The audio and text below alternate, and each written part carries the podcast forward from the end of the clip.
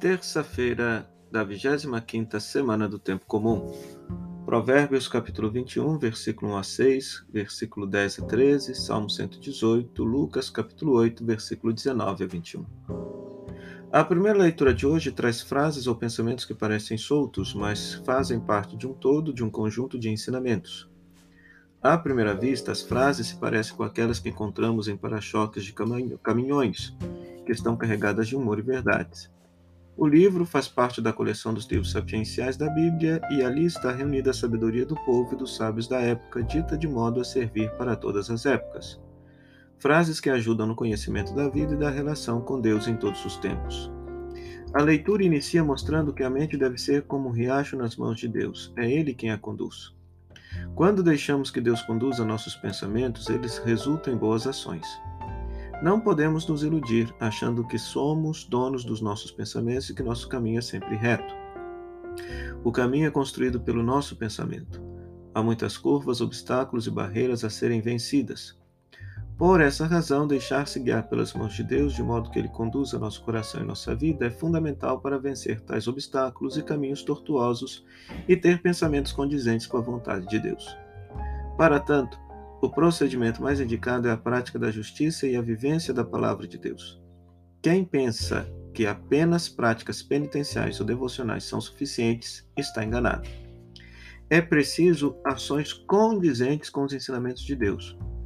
Por essa razão, devemos banir de nosso coração toda forma de orgulho, arrogância ou ambição, pois esses comportamentos são próprios dos injustos e dos que estão do lado de fora do projeto de Deus. É preciso, portanto, agir com justiça, pois riquezas adquiridas com mentiras são ilusão e caminho para a morte, pois não agradam a Deus, diz a primeira leitura de hoje. Fazer o bem é o caminho, e esse caminho nós encontramos na palavra de Deus, que deve ser colocada em prática, como mostra o evangelho de hoje. É a única maneira de fazermos parte da família de Jesus. No texto de hoje, Jesus estava no templo cercado por uma multidão e recebe a notícia de que sua família estava do lado de fora e queria vê-lo. Estar do lado de fora significa não compactuar com seus ensinamentos, estar alheio à sua vida, não comungar com Jesus.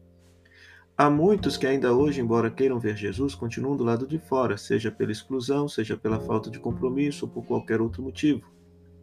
Há os que participam assiduamente das missas, comungam, mas continuam do lado de fora, isto é, não abraçam verdadeiramente sua causa, não ouvem sua palavra, pois quem fica do lado de fora não consegue ouvi-la. Ou então ouve, mas não a coloca em prática. Jesus não renega os que estão do lado de fora. Ele não confirma nem nega se os que estão fora e querem vê-lo são de fato de sua família, mas indica os que são de sua família. Minha mãe e meus irmãos são aqueles que ouvem a palavra de Deus e a põem em prática. É o único critério para fazer parte de sua família. Assim sendo, ele não reduz sua família aos laços de sangue, mas amplia para todos os que compactuarem com ele, os que verdadeiramente comungam do seu corpo e sangue, colocando em prática a palavra de Deus. Tudo o que ouvimos hoje leva-nos a questionar: de que lado estamos nesse templo do Senhor? Sentimos que somos verdadeiros membros de sua família ou, de, ou nossa comunhão é apenas teórica? Como estamos ouvindo e colocando em prática sua palavra? As respostas a estas, a estas e outras questões nós teremos olhando para a nossa prática diária. Estamos tendo compromisso com a comunidade? Somos solidários com nossos irmãos? Fazemos obras de caridade? Cumprimos nossas obrigações religiosas, mas também praticamos a justiça e o amor fraterno? Se as respostas forem positivas, estamos ajudando a construir o templo do Senhor, como vimos na primeira leitura, e entraremos nele para nos encontrar com Jesus, como nos mostra o Evangelho. Assim faremos parte de sua família. Que Deus nos fortaleça nesse compromisso, que a palavra de Deus seja ouvida e posta em prática, gerando frutos de libertação em nossa vida e na vida de nossos semelhantes.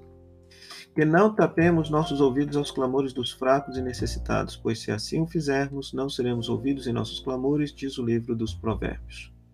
Que possamos nos esforçar para ouvir e pôr em prática a palavra de Deus, conforme pede o Evangelho de hoje. Assim faremos parte da família de Jesus. O Senhor esteja convosco, Ele está no meio de nós. Que a bênção de Deus Todo-Poderoso, Pai, Filho e Espírito Santo, desça sobre você e permaneça para sempre. Amém. Até amanhã, se Deus quiser.